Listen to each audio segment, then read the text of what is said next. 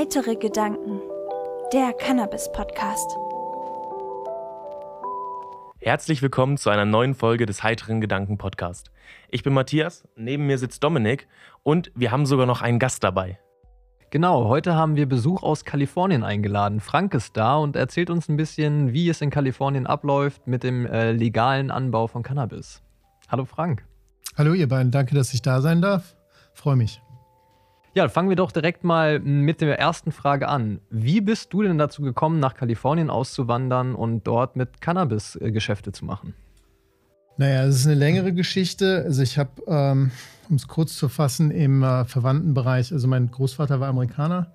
Ähm, die sind ausgewandert in den 50ern, die sind geflohen aus Ungarn, kamen dann irgendwie hier in Deutschland ins Flüchtlingslager und die haben dann äh, mein Großvater hat im Grunde genommen dann irgendwann rausgefunden, dass man in den USA als Flüchtling dann auch da ankommen kann. Und die sind ausgewandert. Meine Mutter hat aber hier meinen Vater schon kennengelernt gehabt. Dementsprechend bin ich hier aufgewachsen.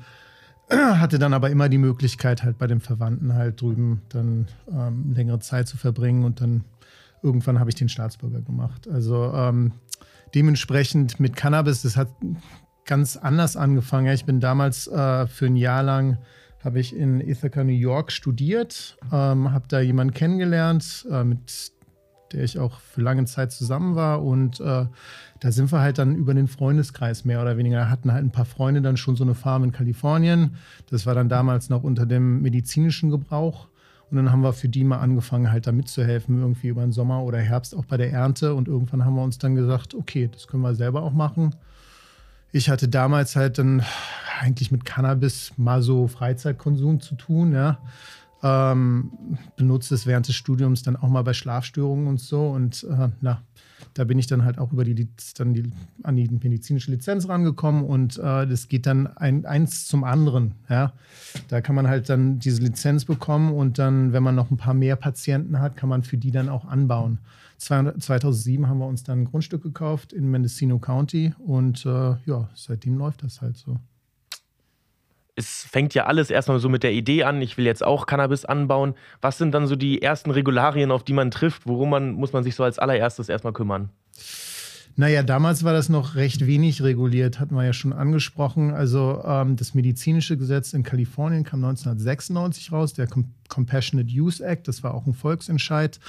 Und der Staat Kalifornien selber wollte danach erstmal überhaupt gar nichts damit zu tun haben. Es, ja, es war immer noch gegen das Bundesrecht, wie es jetzt immer, immer noch auch ist, Schedule One. Ähm, aber Kalifornien war halt so der erste Staat, der gesagt hat, per Volksentscheid, wir wollen äh, praktisch aus Mitgefühl denjenigen Leuten, die es medizinisch gebrauchen können, dann die Möglichkeit äh, geben, das auch zu gebrauchen, ohne strafrechtlich verfolgt zu werden. Ja. Dementsprechend musste dann damals natürlich auch irgendwo die Produktion zumindest toleriert werden. Das muss ja irgendwo herkommen. Ne? Mhm. Und ähm, ja, dementsprechend konnte man dann damals sich so in diese, in diese Nische mehr oder weniger setzen. Ja, also da gab es noch nicht viel Regularien. Ähm, da ging man halt hin und hat seine 25 Pflanzen angebaut, irgendwie auf drei oder vier Rezepten. Und äh, am Ende ging es dann zum Dispensary und die haben das dann gekauft. Ja, also, und damit war die Warenkette auch dann schon abgeschlossen. Es wurde verpackt in den Dispensaries selber ähm, und dann an die Patienten ausgegeben. Ja, das äh, lief auch mehr oder weniger alles auf Non-Profit-Basis. Ja, klar, man selbst wurde halt auch bezahlt irgendwo. Äh, sollte er auch, man soll ja auch irgendwo essen, aber ansonsten gab es halt nicht viel zu regulieren. Die Regulierung kam halt eigentlich erst ähm, 2015. Da mhm. dann, ähm, kam der Staat dann auf die Idee, äh, sollten wir ja vielleicht doch mal irgendwie hier regulieren, was äh, Pestizide angeht, aber auch was dann die Besteuerung angeht und so weiter und so fort. Dann kam aber 2018 dann auch die Freigabe für Freizeit durch den Prop 64 ähm, für den Freizeitkonsum. Und dann wurde im Grunde genommen diese Gesetzregelung, Gesetzesregelung, die der ähm, Einzelstaat Kalifornien schon 2015 ausgearbeitet hatte, 2015, 16 kam das, dann direkt übernommen 2018 für den Freizeitgebrauch. Ja, und dann sieht das jetzt mittlerweile so aus, dass ich eine Lizenz erstmal von der Gemeinde bekommen muss, äh, also der Local Jurisdiction nennt sich das da drüben.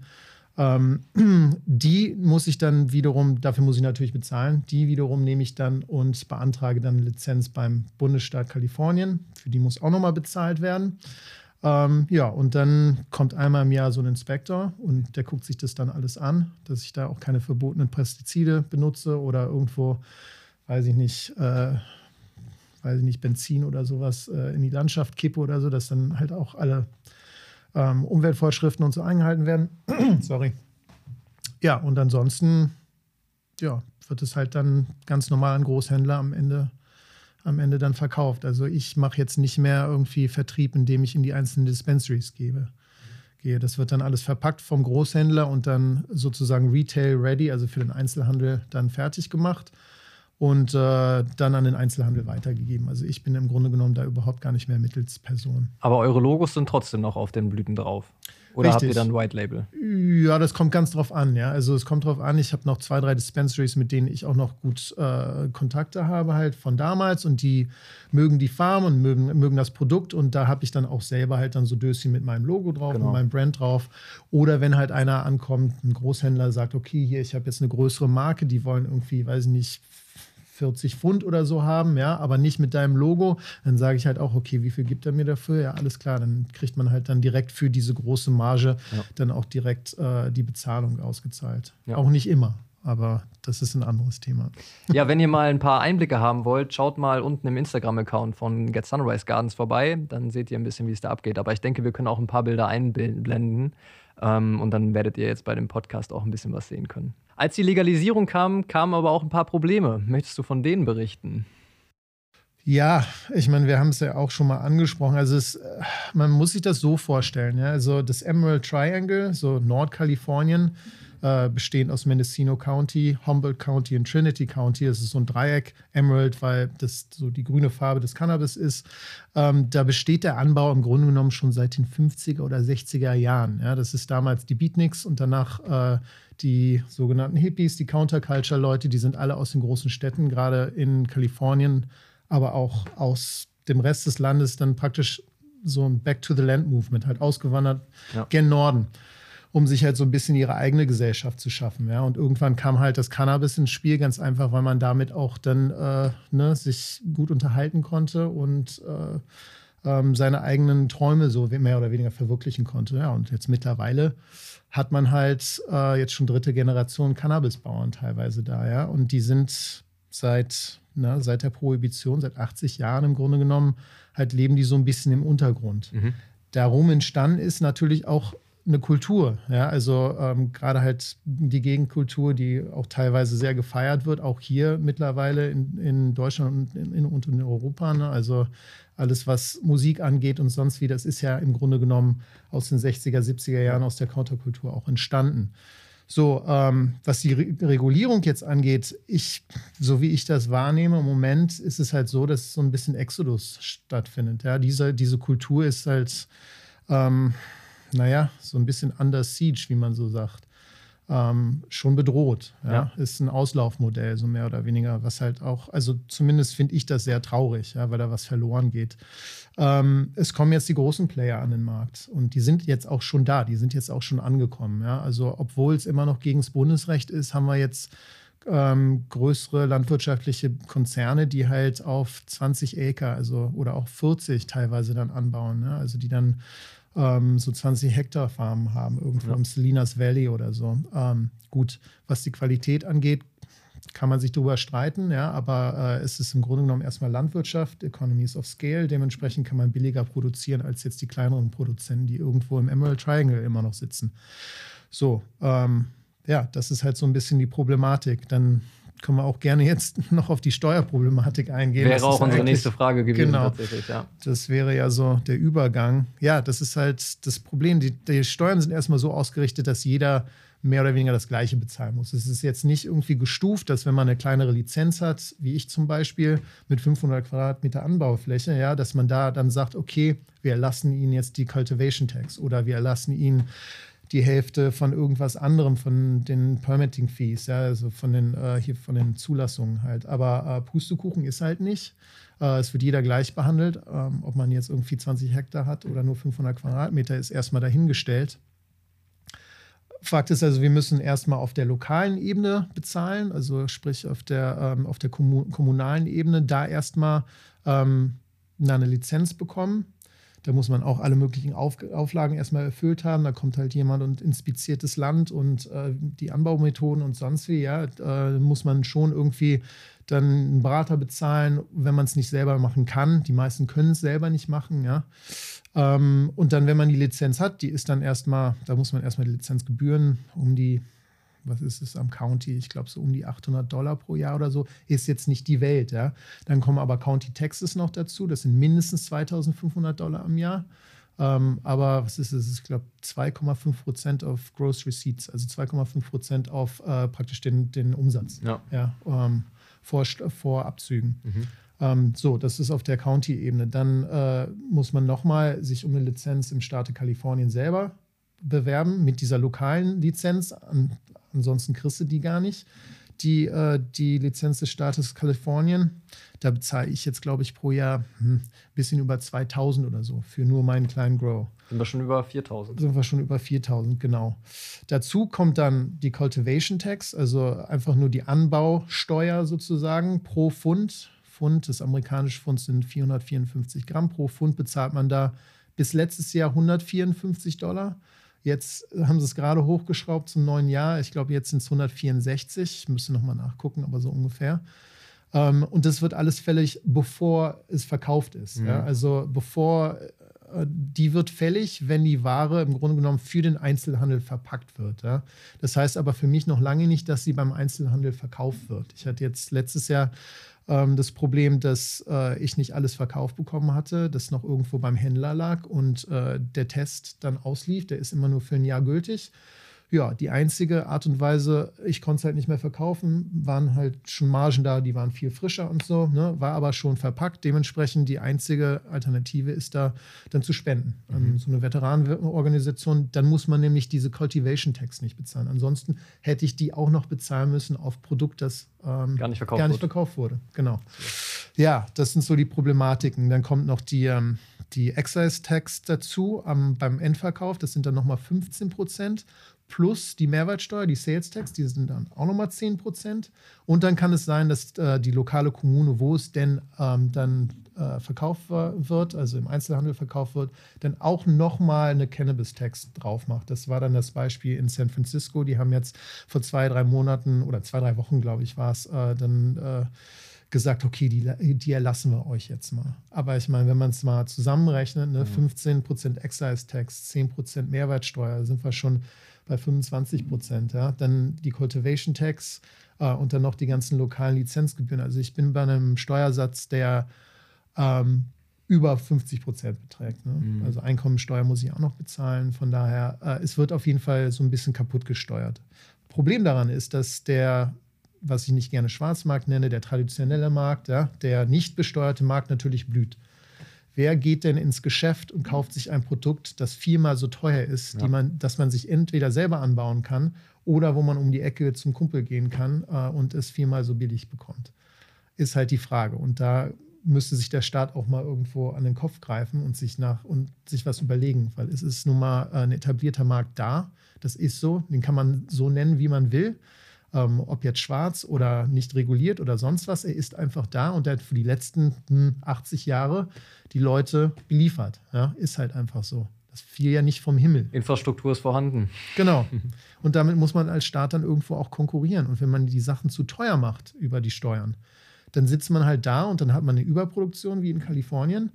Keiner will das Zeug. Niemand, niemand keiner macht irgendwie Geld. Ja? Also es ist ja es ist total kaputt besteuert sozusagen. Ja, du kannst ja auch mal sagen, hast du eben noch kurz äh, vor der Aufnahme erzählt, ähm, wie viel ein Pfund kostet. Also wie viel am Anfang vor allen Dingen und wie viel jetzt. Ja. Ja, als wir angefangen haben, noch, äh, als es noch medizinisch war, da hat man so um die 3000 Dollar das Pfund bekommen. Ähm, 454 Gramm, wie gesagt, also fast ein halbes Kilo. Na, das ist jetzt mittlerweile auf dem regulierten Markt und die Preise geben sich nicht viel. Ja? Also der äh, regulierte und der nicht regulierte Markt, die passen sich so ein bisschen an. Ne? Naja, für äh, etwas weniger gute Qualität 300 Dollar, für bessere Qualität 500, 600 Dollar. Und dann noch die Steuern und alles. Und die Steuern kommen noch da drauf beim ja. regulierten Markt. Ne? Also das sind dann immer noch 100, ungefähr 160 Dollar oder so, die dann erstmal noch da, da abgezogen werden. Ja, und man hat ja vorher auch noch Kosten. Ne? Das muss ja getrimmt werden. Das sind auch mhm. nochmal so 120 Dollar oder so. Ähm, naja, der ganze Input und so, davon will ich gar nicht reden, aber na, wir sind dann ganz schnell auch bei Null. Ja, ja, das kann ich mir schon echt vorstellen. Und das ist ja auch eine Gefahr, die dem deutschen Markt Ja. blüht. Ähm, gerade wenn die FDP ihre 20 Euro pro Gramm Cannabis ähm, Steuern haben will, also pro THC-Gehalt wollten sie ja einen, einen äh, Steuerwert und das würde dann den Schwarzmarkt einfach ja, überhaupt nicht verhindern Ja. in Deutschland. Da müssen wir auf jeden Fall daraus lernen und die Fehler hier nicht machen. Dazu kommt es ja auch noch, dass es sehr viele Bauern in Kalifornien gibt, die Cannabis anbauen. Das ist ja im Endeffekt wie so ein zweiter Goldrausch. Aber man darf ja nicht außerhalb des Staates exportieren. Also nicht mal irgendwie in, nach Colorado, wo auch legal ist oder so. Das muss ja alles innerhalb von Kalifornien bleiben. Und dementsprechend ist da die Chance, dass man aufs Cannabis sitzen bleibt, sicherlich auch gegeben, dass man das nicht verkaufen kann. Richtig. Aber wir hatten ja äh, eben schon ein bisschen von der Kultur gesprochen. Ne? Also äh, angebaut wird da ja schon lange. Und so der besteuerte Markt, legale Markt, ist halt der neuere Markt jetzt. Ja? Die Ware ging schon immer überall hin, auch über Staatsgrenzen. Das ändert sich ja jetzt auch nicht im Grunde genommen. Ja? Also äh, ein Produkt sucht sich immer einen Markt, ist halt einfach so. Ähm, dementsprechend, naja, jetzt für mich ist es eine absolute Einschränkung. Klar, ich kann nicht über Staatsgrenzen gehen, geht einfach nicht. Aber diejenigen Leute, die keine Lizenzen haben, Ja. die immer noch für den traditionellen Markt anbauen, denen ist es egal, wo das hingeht. Ja, ja. Ähm, ja. so.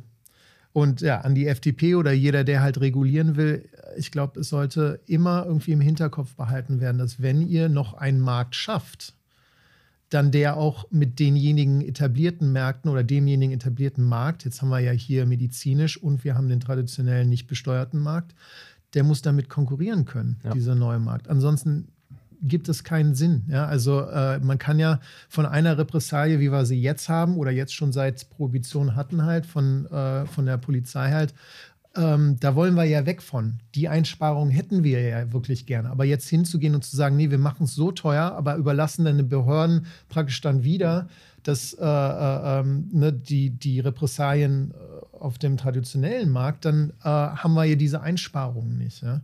Also ich würde eher sagen, guckt euch das ganz genau an und äh, besteuert erstmal nur sehr leicht. Ihr könnt es ja dann wirklich am Ende dann hochtreiben. Ja? Ja. Also wenn ihr, ihr müsst ja im Grunde genommen konkurrieren können und dann, wenn die Konkurrenz da ist, dann könnt ihr immer noch nach, nachregulieren. Ne? Dann könnt ihr immer noch nachsteuern. Kalifornien ist ja auch ein ziemlich trockenes Bundesland. Wie sieht das da aus mit dem Wasser? Ja. Schlecht. ja, also im Moment recht schlecht. Ist ja recht mediterranes Klima, also so Breitengrad Rom ungefähr. Ähm, dementsprechend ist das mit dem Regen immer so ab, naja, ab Juni regnet es erstmal nicht mehr. Und bis Oktober ist dann halt Trockenphase angesagt. Dann kommt halt mal, dann kommen endlich mal die Winterstürme. Und das ist dann so normalerweise Vorrat für das ganze Jahr. Also was dann in den Sierras runterkommt, in den Bergen dann runterkommt, das äh, schmilzt dann langsam ab und läuft dann praktisch in die Täler, auch das Central Valley und so. Und ist nun mal so, in Kalifornien ist so 80 Prozent, glaube ich, Kornkammer Amerikas und der ganzen Welt. Ja? Also die verkaufen ja teilweise Soja und sonst wie auch an die ganze Welt. Dementsprechend Wasser ist ein ganz knappes Gut ähm, und auch hart umkämpft. Ähm, ja, und das bringt halt eine größere Problematik, Problematik mit sich. Also äh, so Wasser, das irgendwo ähm, jetzt Quellwasser oder so, das halt bis an die Oberfläche sprudelt, die, das ist nur nutzbar bis April. Mhm. Ja, ähm, ansonsten braucht man danach eine Sonderlizenz, da irgendwie was sich zu nehmen, auch wenn es auf dem eigenen Grundstück ist. Das Einzige, was äh, wirklich unlimitiert praktisch gebrauchbar ist, ist dann ein Brunnen. Mhm. Ja? Ähm, den habe ich jetzt zum Beispiel. Aber viele Ma Nachbarn von mir, die auch einen Brunnen haben, also nach zwei Jahren Dürre jetzt, es war ein extremes Dürrejahr letztes Jahr, die Brunnen sind leer. Ja? Also äh, die, die füllen sich nicht mehr so schnell auf, wie dann gezogen wird. Und dann irgendwann ist halt irgendwie der Strohhalm, ist dann halt nur noch Luft drin. Ne? Ähm, bei mir, Klopf auf Holz hier, das ist noch nicht so gewesen, aber ähm, ist bei vielen so. Ja? Und wenn wir jetzt noch ein Dürrejahr hinterher kriegen, dann wird es ganz kritisch. Also die, äh, die großen Reservoire sind alle recht leer. Mhm. Ähm, ja, und wir drücken halt alle die Daumen, dass irgendwie viel runterkommt. Es war ein gutes, guter Beginn des Wasserjahres jetzt. Wir hatten zwei große Stürme. Jetzt der letzte ist gerade vorbei. Das war so ein Rekordsturm. Also äh, Hoffnung, Hoffnung existiert auf jeden Fall. Aber es ist immer, ja, dann teilweise auch mit den Feuern und so, ist es halt immer ein Thema. Ne? Genau, mit der, mit der Gefahr der Dürre kommt auch die Gefahr der Feuer. Und das hattet ihr ja letztes und vorletztes Jahr in Kalifornien auch ganz schlimm. Und du warst, glaube ich, auch 2018 davon betroffen, ne? Richtig, ja. Ich hatte das Mendocino Complex Fire bei mir. Ähm, das ist im Grunde genommen dann so abgelaufen, dass ich bin relativ weit im Wald, also ich ist recht bewaldetes Gebiet um mich rum. Ähm, es sind 20 Acre, also so 10 Hektar. Und ähm, naja, die Feuerwehrleute kamen dann halt irgendwie hoch und äh, das Feuer war praktisch auf der anderen Seite des Hangs. Das hätte nur jetzt durch das Tal durchgemusst und dann bei mir den Hang hoch. Ähm, ja, und dann haben die Feuerwehrleute gesagt, wir machen hier so einen kontrollierten Brand, bevor das Feuer unkontrolliert den Hang hochkommt. Weil wir müssen hier, es lag halt alles voll. Es hatte, glaube ich, 50 Jahre plus oder so nicht mehr gebrannt da. Es lag halt alles voller Totholz. Ja. Das sind natürlich alles extreme Brandbeschleuniger, gerade mitten im Sommer, wo wir so immer 40, 45 Grad jeden Tag haben. Ne? Mhm. Das ist alles extrem trocken und dementsprechend dann auch brennbar. Und ja, das haben sie dann über Nacht in so einer Aktion halt alles abgefackelt. Ähm, mir ist der obere Garten komplett kaputt gegangen. Ähm, das Haus haben sie retten können. Der untere Garten war im Grunde genommen extrem verraucht. Das Material war nur noch zur ähm, CO2-Destillation im Grunde genommen brauchbar. Mhm. Also es, das Jahr war mehr oder weniger Totalverlust. Ja.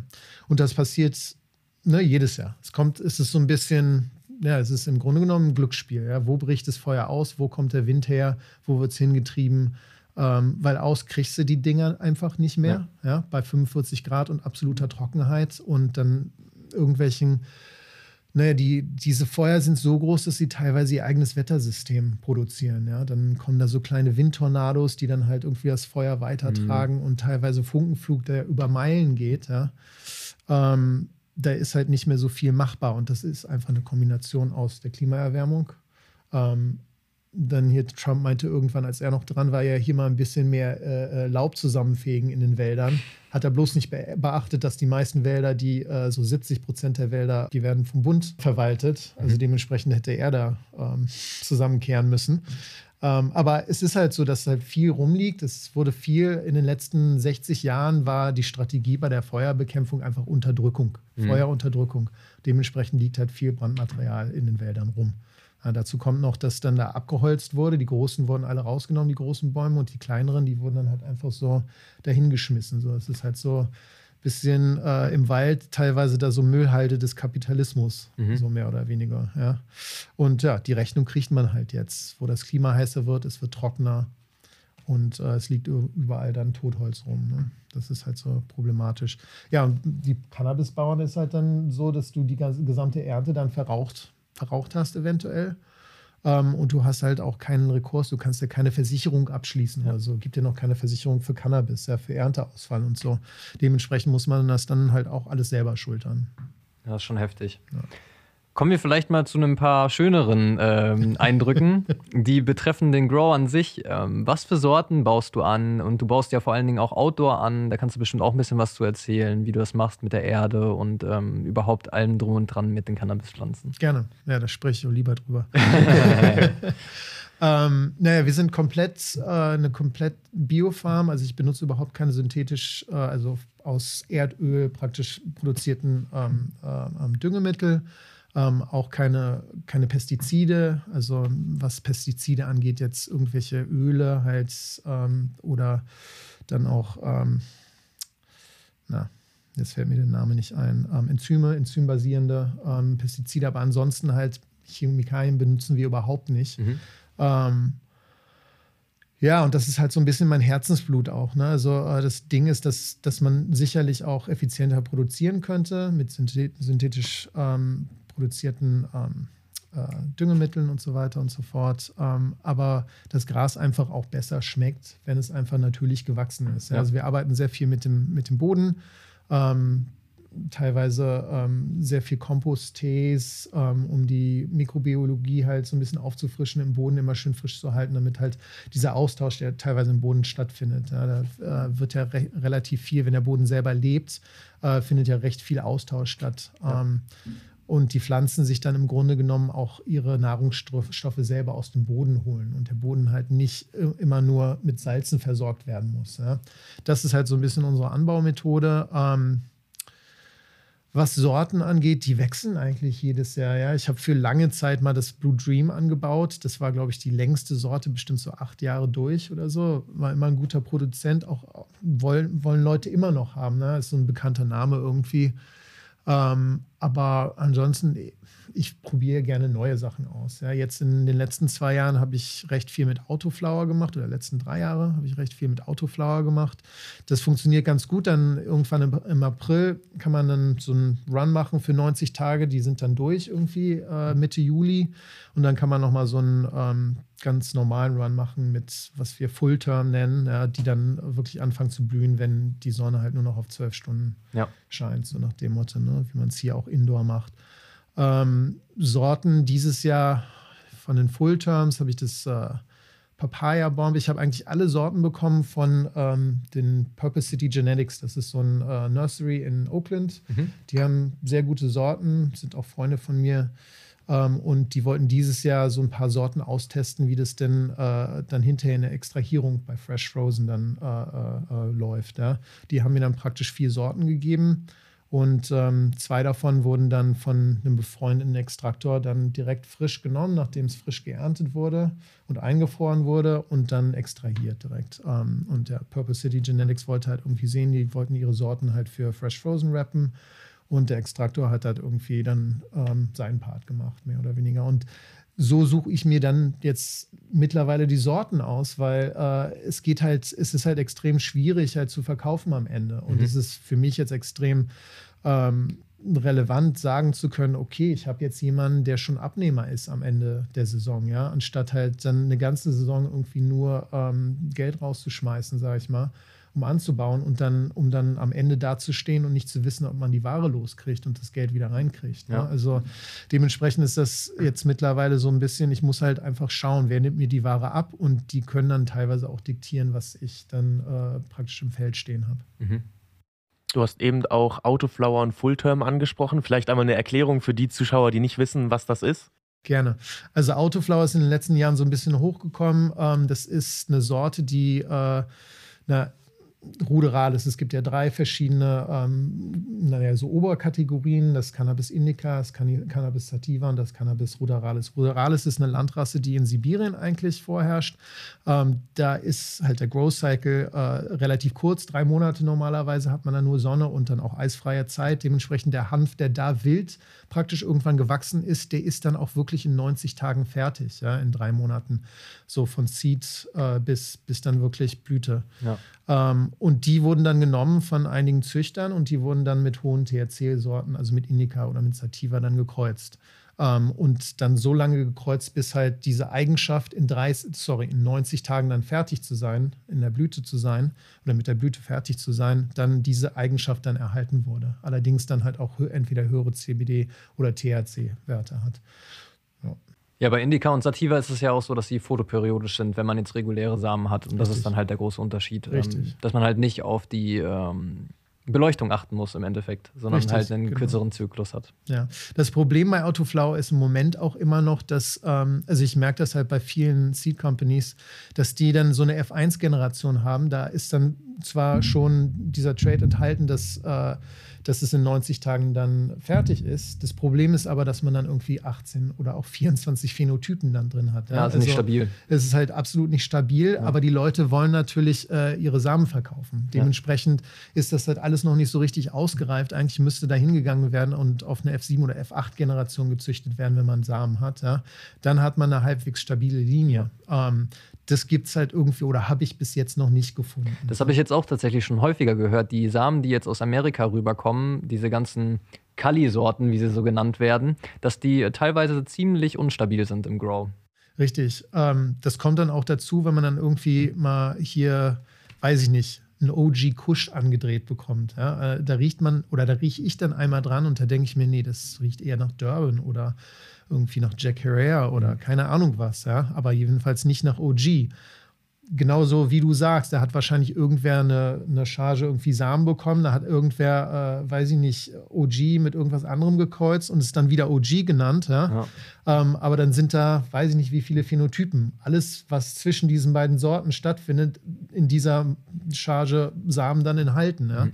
Und dementsprechend der Name wird behalten, aber die ganzen Eigenschaften, die Terpenprofile und so weiter sind natürlich komplett anders. Ja. Was sind so für dich äh, sonst so die Kosten beim Anbau? Also was würdest du sagen, gibst du Programm oder ich weiß nicht, wie das rechnest pro Unze oder dann aus? Hui, ja, also ich sag mal so, ähm, ich kann es jetzt selber gerade nur schätzen. Ich müsste mir die Zahlen selber angucken. Aber also so um die 150 Dollar gehen auf jeden Fall rein und dann kommen dann, wenn du wirklich äh, jetzt zum Beispiel, also 100, 150 Dollar pro Pfund mhm. und wenn es dann auch noch getrimmt werden muss, was es eigentlich muss, es gibt auch Großhändler, die sagen, komm, nehmen wir dir so ab und wir übernehmen die Trimmkosten. Aber ansonsten kommen dann auch nochmal so die 100 bis 120 Dollar Trimmkosten drauf. Ja? Also so 250 Dollar oder so sind in der Produktion für einen Pfund 454 Gramm dann schon irgendwie angelegt. Und dann 300 Euro Erlös im schlimmsten Fall. Im schlimmsten Falle, ja, ja genau. Genau, wenn man sich den Markt nicht findet. Ich meine, ich sag mal so, da gehen wahrscheinlich jetzt leider auch sehr viele dran kaputt. Schauen wir mal, wie es nächstes Jahr ist mit der Überproduktion. Aber im Moment verdient auf dem regulierten Markt eigentlich keiner Geld. Ja, nur die Großen, nur die großen Player. Nee, ich glaube, die Großen ja. verdienen auch kein Geld. Die Großen haben einfach nur genug Kapital. Ja? Die haben halt äh, ein Geschäftsmodell, die bekommen irgendwie eine A-Round Kapital und dann äh, ist im Geschäftsmodell erstmal für zwei Jahre hier in Valley eingeplant, hier irgendwie rote Zahlen angesagt, ja? bis dann die anderen kaputt sind und dann kann man die Preise erhöhen und irgendwo in den schwarzen Bereich kommen. Ja? Ja. So läuft es ja normalerweise jetzt auch. Das Erstaunliche darin ist einfach nur, dass das wirklich auch, äh, ist ja echt alles Risikokapital und es wird trotzdem investiert, obwohl es im Grunde genommen in den USA noch gegen das Bundesrecht verstößt. Ja, man hat auch alle möglichen ähm, Einschränkungen, was dann äh, so deklariert werden kann bei der Einsteu Einkommenssteuererklärung als, äh, als jetzt Abzüge. Die, die IRS, die lässt große Unternehmen, große Cannabis und überhaupt Cannabis-Unternehmen nur Cost of Goods Sold abziehen. Mhm. Was im Grunde genommen, ich weiß gar nicht, wie es auf Deutsch heißt, also was in die Produktion desjenigen Produkts, das du verkaufst, halt einfließt. Nur die Kosten, also keine Werbekosten, ähm, teilweise nicht mal Personalkosten. Das kommt dann ganz auf den IRS-Mitarbeiter an, an den, auf den Auditor an. Also es werden einem im Grunde genommen nur halt diese, diese Hürden in den Weg gelegt. Und ich finde es erstaunlich, dass große Firmen das wirklich trotzdem mitmachen. Ja, ähm, aber es sieht halt so aus, als wären die Investoren teilweise, es nennt sich so ein bisschen Stupid Capital, Dumb Capital, Dumb Money. Mhm ähm, dass da trotzdem immer noch Geld fließt. Ne? Und naja, heutzutage ist es vielleicht doch nicht so ein Wunder. Geld ist halt billig im Moment. Ja, das stimmt, sehr billig. und stimmt. entgegengesetzt zur, sag ich mal, typischen amerikanischen Kultur ist es ja beim Cannabis so, dass da nicht mit Kreditkarte gezahlt werden kann. Da läuft ja alles mit Bargeld. Ähm, wie sind da so für dich die Einschränkungen, dass du da nicht so mit Banken zusammenarbeiten kannst? Ich kann mir auch vorstellen, Kredite sicherlich auch keine Option. Nee, überhaupt keine Option. Also Kredite schon mal gar nicht. Ähm, für mich jetzt als Cultivator ist es halt weniger schwierig dann mit Cash. Ne? Also, ähm, aber dann für die größeren ne, Einzelhändler ist das größte Problem. Ne? Also, wenn man dann irgendwie pro Woche irgendwie, weiß ich nicht, eine Million Dollar an Waren irgendwie über den Tisch gehen ja. hat. Ja? Da kann man ja nicht einfach hingehen und dann eine Million Dollar irgendwie zur Bank tragen. Die fragen dann auch, wo kommt es her? Ja. Und die dürfen dann auch für dich kein Bank Bankkonto eröffnen, beziehungsweise Dürfen tun sie es schon. Ähm, es ist ihnen im Grunde genommen nur von der Federal Reserve, von der, von der Bundesbank sozusagen verboten. Da gab es jetzt, unter Obama war das übrigens noch, ähm, einen Rundbrief, ähm, wo gesagt wurde, vom Justice Department war es, glaube ich, äh, wir werden den Banken, nee, Quatsch, von der Federal Reserve war es, so, wir werden den Banken die Bankenversicherung entziehen für alle Konten, wenn ihr Geschäfte mit Cannabis-Geschäften macht. So.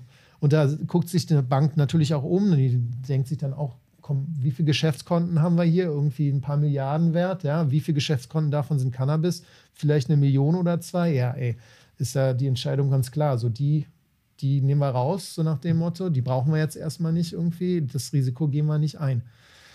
Ja, und ja, dann hat man halt den Salat. Dann muss halt dann irgendwo gelagert werden, große Tresore und sonst wie. Und die, die Situation ist im Moment so, gerade auch in der Bay Area, dass recht viele Überfälle da sind. Mhm. Das ist allgemein bekannt, ja, dass da viel große Summen an Bargeld rumliegen in diesen Dispensaries ähm, oder auch bei größeren, bei Großhändlern und so. Ja, und dann wird dann mal ganz schnell da überfallen.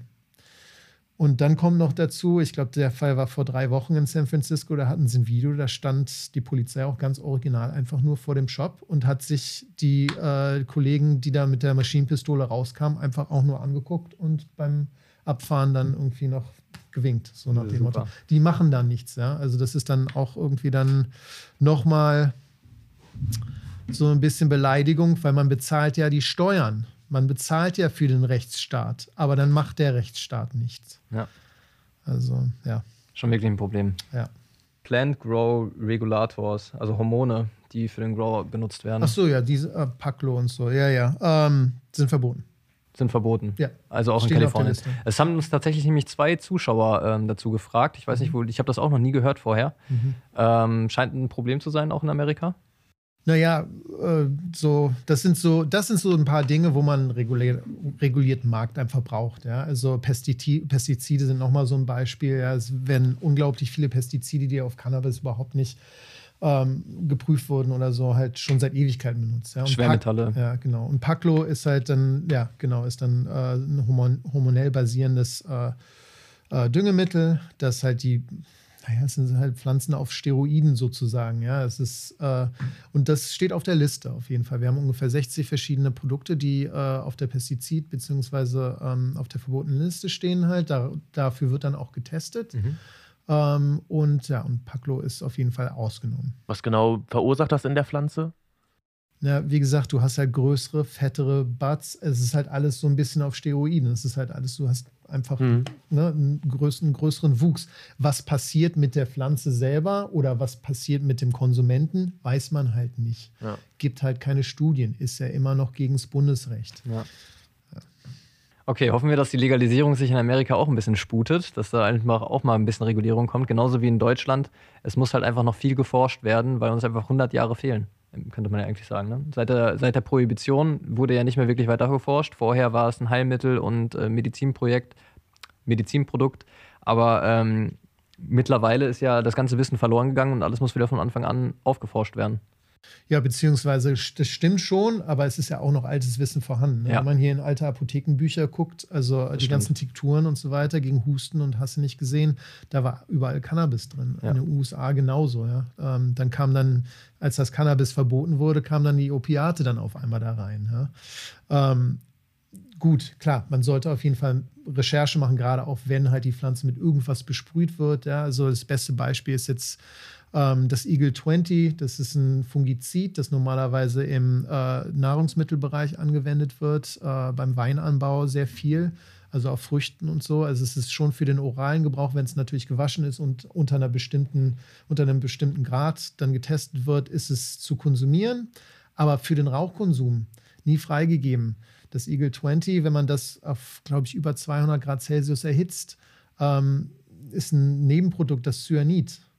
Cyanidperoxid. Ja? Das will man natürlich nicht einatmen. Ja. Ähm, solche Geschichten sind dann natürlich zu überprüfen und da muss dann natürlich eine Liste her, äh, was halt zu gebrauchen ist und was nicht zu gebrauchen ist und darauf dann auch getestet wird. Da stimme ich vollkommen zu. Ähm, was, die, was die Wissenschaft angeht, klar sollte man auch weiter Wissenschaft und Forschung betreiben. Die Wissenschaft selber ist ja viel weiter als vor 100 Jahren ja. jetzt. Ja? Ähm, aber ich sage mal so, Erfahrungswerte gibt es ja en masse. Also Cannabis ist, ob man es will oder nicht, das zweit, äh, äh, zweitmeist benutzte Rauschmittel auf der Welt.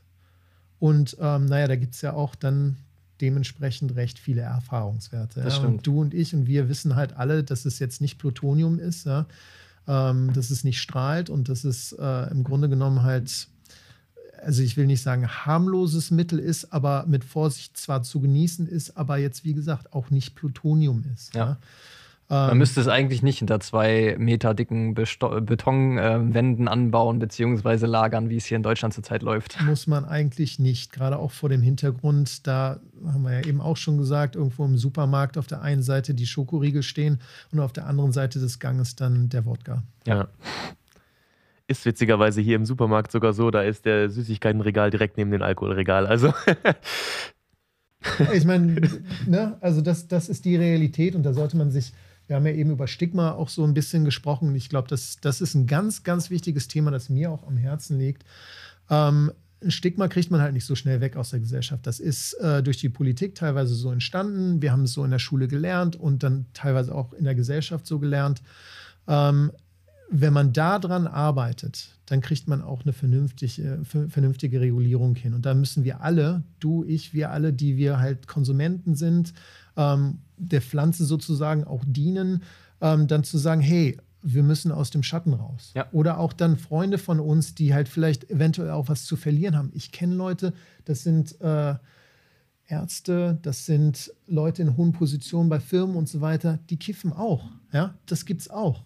Ja. Und das sind die Leute, die man vielleicht dann mal so ermutigt oder vielleicht einfach nur mal drüber nachdenkt, wen kenne ich denn, der das macht und der trotzdem noch im Leben komplett gut klarkommt. Ja, da gibt es eine ganze Menge von. Mhm. Ähm, und wir kriegen halt natürlich immer hier nur die Negativbeispiele. Also wenn ich dann sehe, irgendwie hier, jetzt, jetzt werden wir Holland. In Holland ist ja nie legalisiert Ja, worden. Eben, ja, da rege ich mich auch jedes Mal drüber auf, wenn Ja. ich sowas lese. ja, immer der Vergleich. Wie läuft lief es denn in den Niederlanden? Genau. Ah, Genau. Gar nicht, gar nicht lief's da. Aber gesagt, dass äh, praktisch die Konsumentenzahl seit deren, naja, nicht Legalisierung, aber äh, Grauzone, was auch immer, seit den 70ern, die ist ja nicht groß hochgegangen. Ja. Das ist ja eher zurückgegangen, gerade bei den, bei den Jugendlichen. Also, dass das irgendwie mal dann angesprochen wird, das kommt dann eher nicht vor. Ja. ne? Das meine ich mit dem Stigma. Das muss, äh, irgendwo muss da ein bisschen was gegengesteuert werden. Und dann kriegen wir das hoffentlich auch mit der Regulierung hin. Eine Angst der äh, Prohibitionsbefürworter ist ja, dass Cannabis durch eine Legalisierung verharmlost wird, dass der Staat sozusagen sagt, ist ungefährlich. Wie würdest du das sehen? Ist das in, der, in Kalifornien so, dass jetzt viele auf einmal sagen, oh, Cannabis komplett ungefährlich, weil der Staat hat es ja legalisiert? Oder wie ist da so die öffentliche Wahrnehmung? Hat die sich irgendwie verändert oder? Nee, ich sag mal so, Kalifornien ist äh, ein Sondermodell, weil da Cannabis eigentlich schon immer akzeptiert war. Ja? Also als ich das erste Mal irgendwie in San Francisco oder auch in der Bay Area war, weiß ich nicht, 2000 oder so, ja, da laufen nur, da liefen nur Leute mit einem Joint irgendwie rum. Ja? Also da rochst du das auch an jeder Ecke schon. Jetzt immer noch, also das ist schon ein recht besonderer Staat. Ähm, ich sag mal so, die Konsumentenzahlen sind nicht hochgegangen. Ja. Ja. ist genauso wie in Holland. Ähm, es ist da schon, also in Kalifornien schon recht akzeptiert und viel wird sich da halt auch nicht dran ändern. Ja, da werden halt Leute sein, denen ist es entweder medizinisch ähm, äh, zum Vorteil oder auch dann mal zum Entspannen oder sonst wie. Und dann gibt es auch genug Leute, den, die vertragen das nicht. Das ist ja beim Alkohol genauso, das ist beim Zucker teilweise so, Diabetiker gibt es ja auch. Das ist bei so vielen Substanzen so, da muss man dann halt einfach sagen, nee, nehme ich nicht. Aber die Eigenverantwortung, die sollte man der Person doch wirklich zusprechen. Ja. Also wie gesagt, es ist kein Plutonium und ich glaube, es würde auch keiner irgendwie auf die Idee kommen, Plutonium irgendwie zu inhalieren. ja? ähm, dementsprechend, man, man hat ja die Kompetenz irgendwie. Äh, wenn das jetzt gut umgesetzt werden würde mit Jugendschutz. Ja? Also ich bin zum Beispiel auch ein Befürworter und das ist nicht, weil ich jetzt in den USA bin oder so, aber 21 wäre für mich eigentlich die Altersgrenze, ja? weil schon halt die Entwicklung des Gehirns noch mit ein, beeinträchtigt ist und so weiter und so fort. Da gibt es ja auch schon einige Studien zu. Also so würde für mich dann Jugendschutz aussehen, ja, das äh, ab 21 zu machen. Ja, das sehen wir tatsächlich genauso, auch mit den 21. Also bei mir ist es zumindest so. Aber ich meine, du hattest das auch. Wir hatten ja Nee. schon eine, Wir hatten eine Folge drüber Okay, gemacht, genau, genau. Da hatten wir auch schon ähm, ein bisschen drüber gesprochen. Ich wäre auf, auf jeden Fall für 21. Ja, bei mir war es einfach, weil in Deutschland ist man ab 18 erwachsen und ich traue erwachsenen Menschen zu, dass sie selber Entscheidungen treffen können. Deswegen sehe ich da keinen Grund, dass man andere Substanzen, andere Drogen ab äh, 18 lässt und Cannabis dann ab 21. Entweder muss man sagen, ab 21 ist man in Deutschland dann auch erst volljährig oder man sollte das auch ab 18 setzen, aber Genau, Alkohol kann- einfach auch ab 18 ja. setzen, Tabak ab 18, äh, ab 21, Entschuldigung. 21, Alkohol auch ab 21 setzen, Ja. Tabak ab 21 und dann ist alles cool. Aber Ja. solange die Aufklärung vorher in der Schule einfach da ist, dann wissen, sag ich mal, die Leute ja auch, wenn ich 18 bin, okay, mein Gehirn ist noch nicht entwickelt, ich soll es vielleicht noch nicht machen. Und Richtig. ich traue auch 18-, 19-Jährigen zu, dass sie darüber nachdenken können, okay, wie viel traue kann mein Körper wirklich ab. Richtig. Und das würde ja dann auch so einen verantwortungsvollen Konsum unterstützen. Ja, jetzt, wie es jetzt ist, weiß ich nicht. Man, selbst wenn man in Holland jetzt irgendwo einen Brownie oder sowas kauft, ja, man weiß ja nie, wie viel da drin ist. Ja. Ja. Ähm, beim Alkohol ist es so reguliert, dass man es auf der Flasche stehen hat, wie viel Alkohol da drin ist. Ja? Ähm, das wäre beim Cannabis ja genauso. Das ist in Kal Kalifornien so, dass man jetzt, wenn man zum Beispiel, weiß nicht, sagen wir eine Tafel Schokolade, ja, in einem Produkt, in einem verpackten Produkt dürfen höchstens 100 Milligramm THC drin sein. In einer Dosis, jetzt können wir uns vorstellen, die Tafel Schokolade ist in zehn Stücke aufgeteilt. In einem Stück dürfen nur 10 Milligramm höchstens drin mhm. sein. Kann auch weniger sein, das muss dann aber immer draufstehen. Ja. So kann der Konsument dann selber auch sagen, okay, äh, so viel will ich. Ähm, und dann will ich nochmal vielleicht mehr oder ne, nicht mehr so viel beim nächsten Mal oder so. Da kann man dann auch eine verantwortungsvolle Konsumentscheidung treffen. Ja, ja so mit dem, mit dem Markt, wie er jetzt ist, kann man das ja nicht. Man weiß ja nicht, wie viel drin ist. Genau. So. Das ist auch das Problem von vielen, die, glaube ich, mal Cannabis probiert haben und dann voll abgestürzt sind, weil sie halt einfach viel zu überdosiert sind beim ersten Mal. Und dann denken so, okay, Cannabis ist überhaupt nichts für mich, das ist ganz schlimm. Aber in Wirklichkeit bist du einfach nur überdosiert und hättest dir ja auch niemals in einer Bar als erstes einen Absinth bestellt, sondern als erstes vielleicht einen Alster, um mal Alkohol zu probieren. Richtig. Exakt richtig. Und dann kommen wir auch noch zu den Konsumformen. Ne? Seine Rauschmittel, gerade hier in Deutschland, die werden halt getrunken. Das ist dann legitim und ja. auch gesellschaftlich akzeptiert. Aber äh, sein Rauschmittel zu rauchen, das ist irgendwie noch so ein bisschen i. Ja? Ja. Konsumieren kann man Cannabis in allen möglichen Formen. Das kann man vaporisieren, das kann man aber auch essen oder auch trinken. Mittlerweile gibt es halt auch Getränke. Ähm, und da steht dann einfach drauf, so und so viel in einer Dose ja, so kriegt man verantwortungsvollen Konsum hin. Genau. Aber nicht so, wie es jetzt läuft. Das ist richtig. Und ich glaube, das ist auch ein ziemlich gutes Schlusswort. Ja. Also, ähm, wir hoffen auf eine gute Regulierung in Deutschland und dass wir aus den Problemen der anderen Ländern der Welt ein bisschen lernen können und dass es nicht so problematisch bei uns wird. Und wir danken Frank ganz herzlich, dass er den weiten Weg von Kalifornien nach Deutschland zu uns auf sich genommen hat. Ja, bitteschön. Waren ja noch ein paar Zwischenstationen dabei, ist okay. ja, aber äh, super toll, dass du bei uns im Podcast warst. Vielen Dank für diese Folge. Ja, ich danke euch. Bis zum nächsten Mal. Auf Wiederhören. Ciao. Wenn ihr uns unterstützen wollt, dann schaut auf unserer Homepage vorbei, heitere-gedanken.de. Wir bieten Fairtrade Cannabis-inspirierte Textilien an, Glasaufbewahrung für eure Kräuter und ihr findet auf unserer Homepage auch einen 20% Rabattcode für Terpens. Folgt uns auch auf Instagram und YouTube, um nichts zu verpassen.